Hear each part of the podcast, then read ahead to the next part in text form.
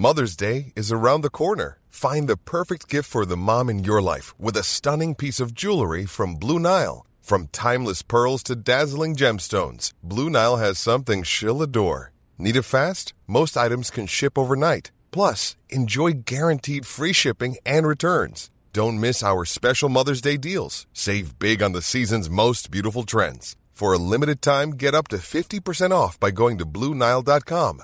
That's BlueNile.com.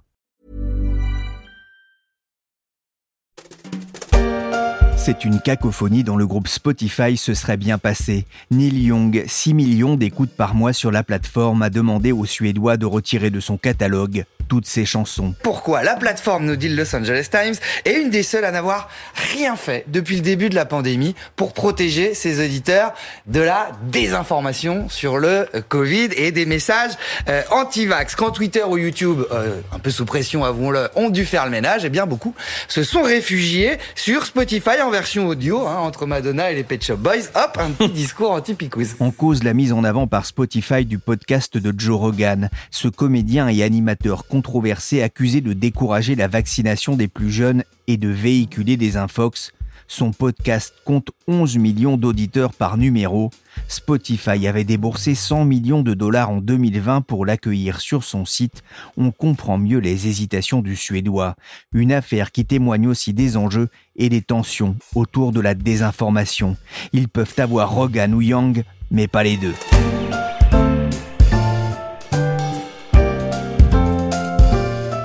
Je suis Pierrick Fay, vous écoutez La Story, le podcast d'actualité des échos. Il y a quelques jours, on s'était intéressé dans La Story aux enjeux des fake news dans la campagne électorale. Dans ce second épisode, on va s'intéresser à la place de plus en plus importante prise par les infox dans l'actualité et à la façon de les combattre. 70% des personnes en réanimation sont non vaccinées. Actuellement... Pas vrai, pas vrai, mensonge. Mensonge. Faux d'état. Mensonge. Mensonge. Perroquet. Vous n'êtes qu'un perroquet, monsieur. On pourrait penser à un sketch avec Michel Serrault, mais non. Il s'agit bien des invectives de quelques manifestants anti-vax remontés comme des coucous à la vue du journaliste de LCI, Paul Larouturou. C'était le 3 janvier 2022 et l'année démarrait sur les chapeaux de roue avec cette vidéo qui a fait le tour de la twittosphère et des réseaux sociaux avec des commentaires parfois à l'avenant, mais aussi beaucoup de messages de soutien pour le journaliste. La crise sanitaire liée au Covid-19 a eu un impact certain sur la propagation des fake news, les fausses informations, avec des positions très marquées et une faible propension à accepter le débat et les discussions policées. Dans quelques minutes, donnerai la parole à un fact-checker, un vérifieur de faits, le journaliste Julien Pain. Mais avant, j'ai demandé à Marina Alcaraz de me rejoindre dans le studio de la story. Bonjour Marina. Bonjour. Vous êtes journaliste au service high-tech média des échos. Le CSA, le Conseil supérieur de l'audiovisuel rebaptisé ARCOM, se penche de temps en temps sur ces problématiques de fausses informations et il le constate, il y a de plus en plus de sites qui diffusent des fake news. Alors clairement, hein, le problème des infox, des fake news, s'est accentué avec l'essor des réseaux sociaux. C'est devenu encore plus criant avec la crise sanitaire. La désinformation peut avoir des conséquences graves. On l'a vu. On a vu les agences sanitaires s'en inquiéter. L'OMS en a parlé. Récemment, l'avis du conseil scientifique également faisant référence aux fausses informations.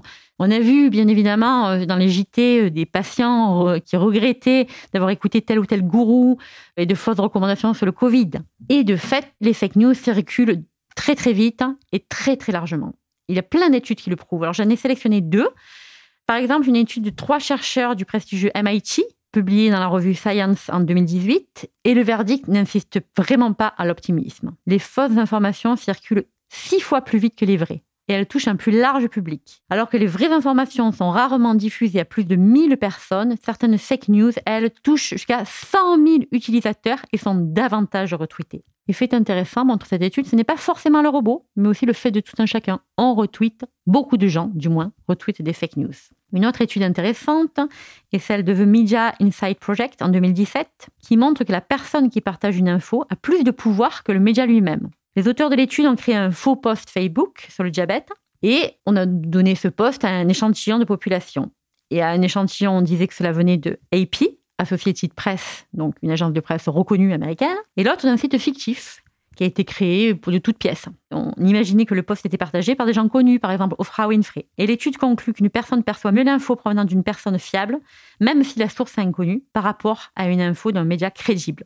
Donc si l'info est partagée par Oprah Winfrey, elle a plus de valeur que celle venant de AP. On le voit, hein, Twitter et Facebook ont souvent été pointés du doigt, notamment euh, aux États-Unis durant la campagne présidentielle.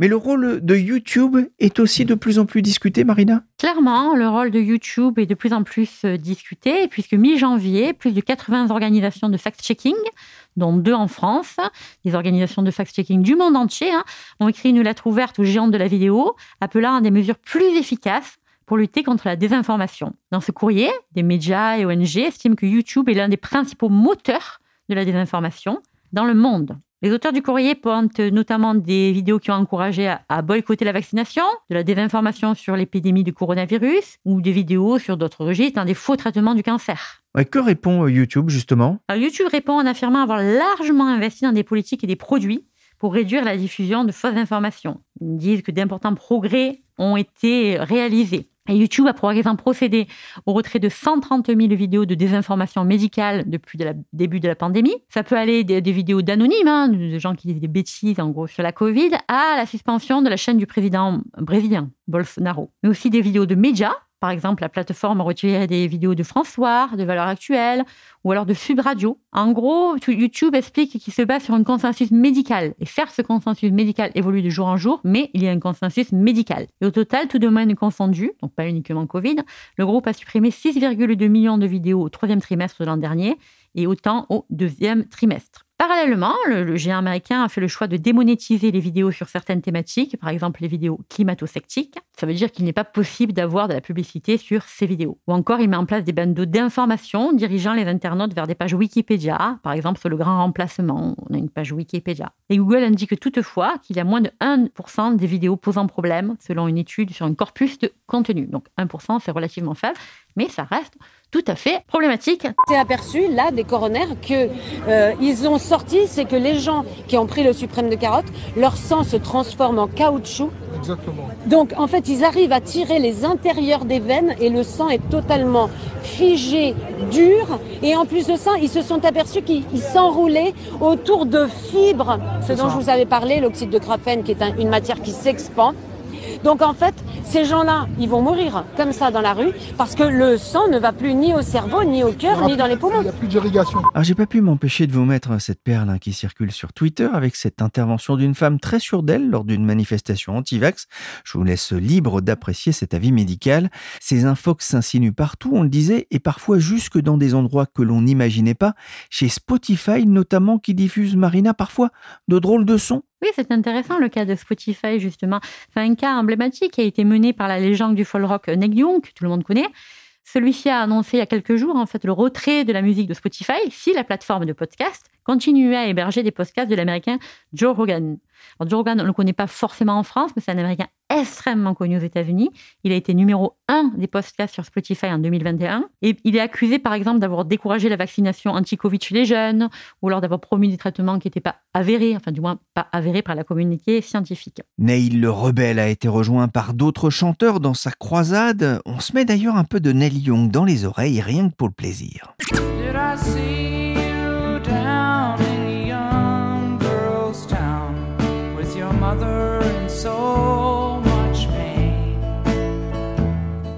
Spotify, on, le disait, a beaucoup investi sur les podcasts, notamment pour réduire sa dépendance à l'écoute de musique sur laquelle il paye beaucoup de droits. Marina, comment le groupe réagit-il face au risque d'une désertion des artistes? C'est vraiment intéressant, puisque on aurait pu imaginer que le groupe suédois allait laisser faire, au vu des, déclarations de, son fondateur et directeur euh, il y a encore quelques mois. Et puis finalement, il a choisi de ne pas laisser faire, puisque la capitalisation boursière de Spotify sur les derniers jours avait énormément baissé. Ça avait beaucoup pénalisé le cours de bourse. Donc, ils ont décidé de prendre un certain nombre de mesures qui sont peut-être pas assez fortes, diront certains, mais un certain nombre de mesures toujours. Est-il, par exemple, des liens dans les podcasts évoquant le virus pour guider les utilisateurs vers des sources scientifiques éprouvées? Également, Spotify a publié ses règles d'utilisation. Le groupe fait une liste de contenus dangereux, sensibles ou même carrément interdits dans la loi. Hein.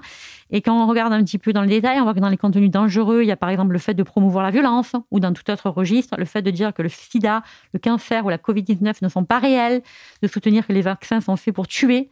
Et le PDG et fondateur Daniel Cité dans un communiqué euh, tout récent, disait Il est devenu clair pour moi que nous avions une obligation de faire plus pour fournir de l'équilibre et donner accès à une information largement acceptée des communiqués médicales et scientifiques. Je précise aussi que toutes ces règles, la violation répétée ou importante de ces règles pourrait conduire à une suspension ou un arrêt des contenus en question, c'est ce qui est noté dans les règles d'utilisation. Et vraisemblablement, ça a plu aux investisseurs, hein, puisque l'action a rebondi sur l'annonce de ces règles de 13,5%. Un rebond sans lendemain, puisque depuis l'action a reperdu plus de 20% depuis le 1er février.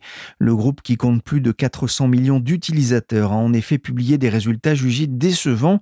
Quoi qu'il en soit, selon le New York Times, Spotify aurait retiré près de 70 épisodes du podcast The Joe Rogan Experience.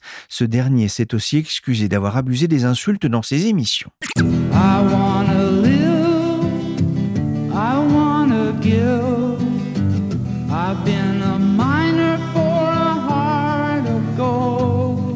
C'est ce qui s'appelle perdre son cœur d'or. Marina, que peut faire euh, le CSA face à ceux qui diffusent de, fausses informations? Alors, le CSA, devenu l'ARCOM, Autorité de régulation de la communication audiovisuelle, a quelques pouvoirs. Pas énormément, mais il a quelques pouvoirs grâce à la loi du 22 décembre 2018 notamment, relative à la lutte contre la manipulation de l'information.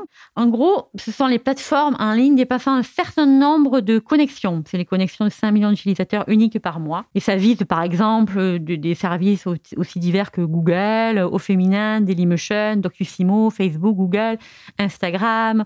Et en gros, l'idée, c'est une obligation de moyens.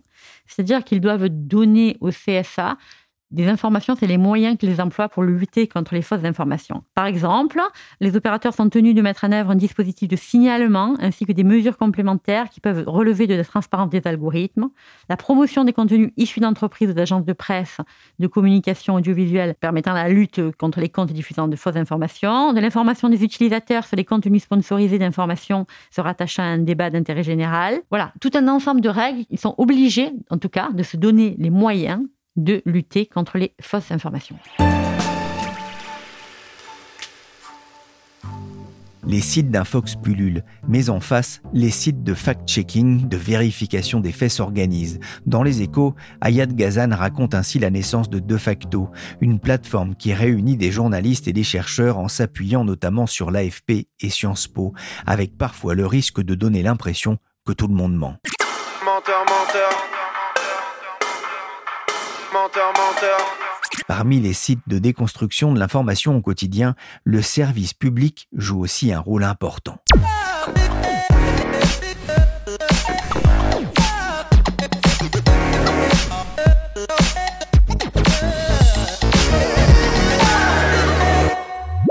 Bonjour Julien Pain. Bonjour. Vous êtes le rédacteur en chef et présentateur de Vrai ou Fake sur France Info. Comment est née cette rubrique? Alors, euh, moi, ça fait longtemps hein, que je fais du fact-checking. J'ai commencé il y a plus de dix ans dans une autre chaîne sur France 24. Mais euh, à France Info, c'est une émission qui a un peu plus de trois ans. Et ça a commencé dans le sillage des Gilets jaunes. Et c'est le moment où euh, on a monté cette idée d'émission de fact-checking à France Info. Parce que vous aviez constaté à ce moment-là une, une montée en puissance de, de ce qu'on appelle les infox? Alors déjà, oui. Au moment des Gilets bah, on a constater une montée en puissance surtout de l'information, on va dire citoyenne, c'est-à-dire de l'information qui sortait complètement des canaux habituels et des médias euh, comme les nôtres. Cette information, elle venait d'un peu partout, de Facebook, de Twitter. Alors ça existait avant, mais avec les gilets jaunes, ils se sont vraiment organisés comme ça, et ça a complètement euh, mis de côté euh, les médias traditionnels. Et donc là, il y avait beaucoup d'informations. Alors tout n'était pas faux, et c'était une façon de s'organiser qui était intéressante. Hein. Mais effectivement, au milieu de toutes ces informations qui circulaient sur les réseaux, il y a un flot de désinformation qui a commencé à émerger. Mais je dirais que là où vraiment ça a pris une ampleur phénoménale, c'est avec la pandémie Là encore, on est passé dans un autre monde, parce que là, pour le coup, la désinformation, les, les intox, le complotisme, qui était quand même un, on va dire un sport de niche, hein, ça touchait quelques sites spécialisés qu'on connaissait, qu'on pouvait identifier, mais c'était pas encore grand public. C'est passé avec la pandémie, on va dire dans l'ère du du mainstream, du grand public. Et je pense que vous le constatez vous aussi quand on est euh, maintenant à table avec euh, nos grands-parents ou des amis, on a toujours quelqu'un qui va nous sortir les habituels euh, fake news, un tox qu'on connaît. Donc c'est vraiment devenu un, quelque chose de massif. Sur les réseaux sociaux, des comptes l'affirment, des Israéliens auraient explosé au sens propre après avoir reçu le vaccin contre le Covid-19. Voilà rassuré, on, voit passer de drôles de choses sur les réseaux sociaux. Julien Pain, c'est un outil de travail pour vous et sur votre profil Twitter, on peut lire aussi ceci dans l'octogone contre les fake news, ce travail, c'est pas du MMA, mais presque. ouais, alors ça c'est une blague parce qu'effectivement à un moment on parlait de tout, c'était un peu la mode et Booba voulait aller dans l'octogone contre Caris, tout le monde voulait aller dans l'octogone et ça m'a fait rire de me dire moi contre qui je serais dans l'octogone, ça serait forcément contre des, des fake news, mais ça n'a rien de belliqueux, c'est-à-dire que si vous regardez mon approche, moi j'ai une approche au contraire qui est très apaisée de la chose. Je, je vais discuter avec des gens avec qui je suis au contraire euh, pas d'accord du tout, mais de façon très apaisée. Donc c'était plutôt pour la blague et ça a vraiment rien d'agressif. Vous êtes vacciné contre la polio et tout à la naissance. Je vois pas pourquoi qu'on ne serait pas vacciné contre ça maintenant. Bah, les gens ils ont peur de ce vaccin-là plus que des autres. Hein. Vous avez pas peur vous? Non. Non, moi je suis vacciné. Ouais. Bon, entre parenthèses, par contre, la, la cigarette, c'est peut-être pas. Euh, c'est plus dangereux, c'est plus dangereux que le Covid. Hein. Ça lutte contre le Covid. La cigarette? Oui, monsieur. Ouais, je crois que ça, ça n'a pas été vraiment prouvé. Hein. moi, je vois qu'il y en a qui l'ont chopé, moi le pas. Hein. Ouais, mais c'est pas vraiment une preuve. Hein. On vous entend ici discuter avec des habitants de Melun, ça donne des rencontres étonnantes parfois avec l'homme ou la femme de la rue. Il y a moins d'animosité d'ailleurs que, sur Internet, que sur Twitter ou, Facebook en particulier? Bah, C'est sûr que insulter quelqu'un et lui parler de façon très agressive quand on l'a en face de soi et qu'on se regarde les yeux dans les yeux, c'est quand même plus compliqué. Moi, je pense que les querelles de clavier, c'est les plus violentes alors que finalement les vraies querelles, celles où on se parle d'humain à humain, elles sont plus compliquées. Et je pense que beaucoup de gens qui sont très agressifs derrière un clavier sont tout à fait normaux quand on leur parle dans la vraie vie. Et c'est pour ça moi que je vais dans la rue et que je vais parler aux gens, c'est parce qu'en fait euh, on se met tous dans des personnages et on, joue à être extrêmement clivant parce que c'est aussi une façon d'exister, euh, de créer de l'attention autour de soi. Mais finalement, quand on est dans une discussion normale autour d'un café ou dans la rue, on s'aperçoit que les gens sont beaucoup moins agressifs et que alors je dis pas tout le temps, mais très souvent, le dialogue est possible. votre travail, c'est de traquer la désinformation. Comment est-ce qu'on s'y prend pour convaincre des gens souvent convaincus du contraire? Alors déjà, on peut pas convaincre tout le monde. Moi, j'ai pas la prétention d'aller dans la rue et de faire changer d'avis toutes les personnes que je rencontre. Hein, pas du tout. Je pense qu'il y a plusieurs types de personnes. Il y a des gens qui sont des fervents partisans de la désinformation. Alors eux se voient pas comme ça, mais je veux dire c'est des gens qui ont des convictions extrêmement fortes, qui vivent dans des bulles où, ils sont abreuvés de désinformation et qui se sont mis en tête qu'ils avaient une bataille à mener qui était d'informer sur la vérité dont eux disposent et, que nous, les médias, par exemple, on serait en train de, cacher ou de pervertir. Ces gens-là, les vrais convaincus, j'ai peu de chance de les convaincre. J'ai peu de chance d'avoir accès à eux parce que de toute façon, ils sont persuadés que nous, les journalistes, on est des menteurs et le dialogue est forcément très compliqué. Alors, on peut dialoguer, mais on les, les convaincre, ça me semble difficile. En revanche, au-delà de ce noyau dur, il y a toute une zone grise de gens qui sont attirés par ces idées parce qu'elles sont clivantes, parce qu'elles sont euh, elles jouent sur les émotions parce qu'elles donnent l'impression de, de révéler des choses que les autres ne savent pas et ça c'est très excitant. Donc il y a beaucoup de gens qui sont attirés par ces idées et qui en même temps sont encore ouverts à un dialogue rationnel et qui donc, si on arrive à leur prouver par A plus B que ce qu'ils racontent sur ce coup-là est faux, ils vous écoutent. Donc moi, je m'adresse moins au noyau dur des, des complotistes qu'à tous les gens qui, on le voit avec la pandémie, sont un peu entre les deux et oscillent entre une information traditionnelle, bon voilà, à vérifier, et puis des choses plus mensongères euh, qui les attirent et en même temps, voilà, avec qui on peut encore discuter. C'est mon approche. Oui, votre arme, même si j'aime pas vraiment ce mot, c'est la réalité, c'est les faits? C'est pas que ça, parce que les faits, euh, on s'est aperçu qu'en fait, il y avait toute une série de gens qui jouent avec le fait que le finalement les faits ne sont pas importants. Alors évidemment, Donald Trump, on pense tous à lui parce que c'était peut-être le plus grand propagateur de fake news euh, en son temps, mais il avait une approche très claire qui était qu'en gros, il parlait même de alternative facts, c'est-à-dire les faits alternatifs, comme si lui disposait de la possibilité de créer un monde alternatif dans lequel euh, il avait toujours raison et les faits que les autres avançaient n'étaient plus importants finalement, il vivait dans son monde. Bon, cette vision-là, elle existe. Après, moi, je pense que les faits sont importants et je pense que tout débat, et notamment on est en année euh, électorale, on va avoir une, élection présidentielle qui arrive, et que tout débat, toute opinion, elle doit quand même se baser au fond sur des faits. Donc il faut qu'on s'entende d'abord sur les faits, et à partir des faits, on a des discussions et on s'oppose parce que les faits ne, répondent pas à toutes les questions. Moi, ce que j'essaye, c'est de poser les bases du débat. en disant voilà, si on est sur la pandémie, voilà ce qui est vrai, voilà ce qui est faux sur les arguments qui sont apportés. Maintenant, à vous de décider. Est-ce qu'il faut un passe vaccinal? Il faut pas de passe vaccinal Est-ce que on doit mettre le masque dans les restaurants ou je ne sais quoi, ça c'est des décisions qui sont politiques, et après chacun se fait son idée. Moi je suis simplement là pour donner un socle de connaissances commun, et qu'on se mette pas à dire finalement moi j'ai mes faits, tu as tes faits, et tu vis dans ton monde alternatif. Ça je pense que c'est très dangereux pour notre démocratie. Si vous avez de la chance, hein, vous ferez ça aux gilets jaunes, vous ferez défoncer la gueule. Parce que la gueule là on devrait vous péter la gueule Ça, c'était il y a quelques semaines. Hein. Le journaliste de LCI, Paul Larouturou, pris à partie par des retraités lors d'une manifestation. On a aussi beaucoup parlé des menaces de mort contre des journalistes de l'AFP. C'est un climat nauséabond. Ça ne vous fait pas peur? Alors moi j'étais à la même manifestation que Paul Larouturou euh, ce jour-là, hein. j'étais juste derrière lui. Et donc j'ai parlé à peu près avec les mêmes personnes.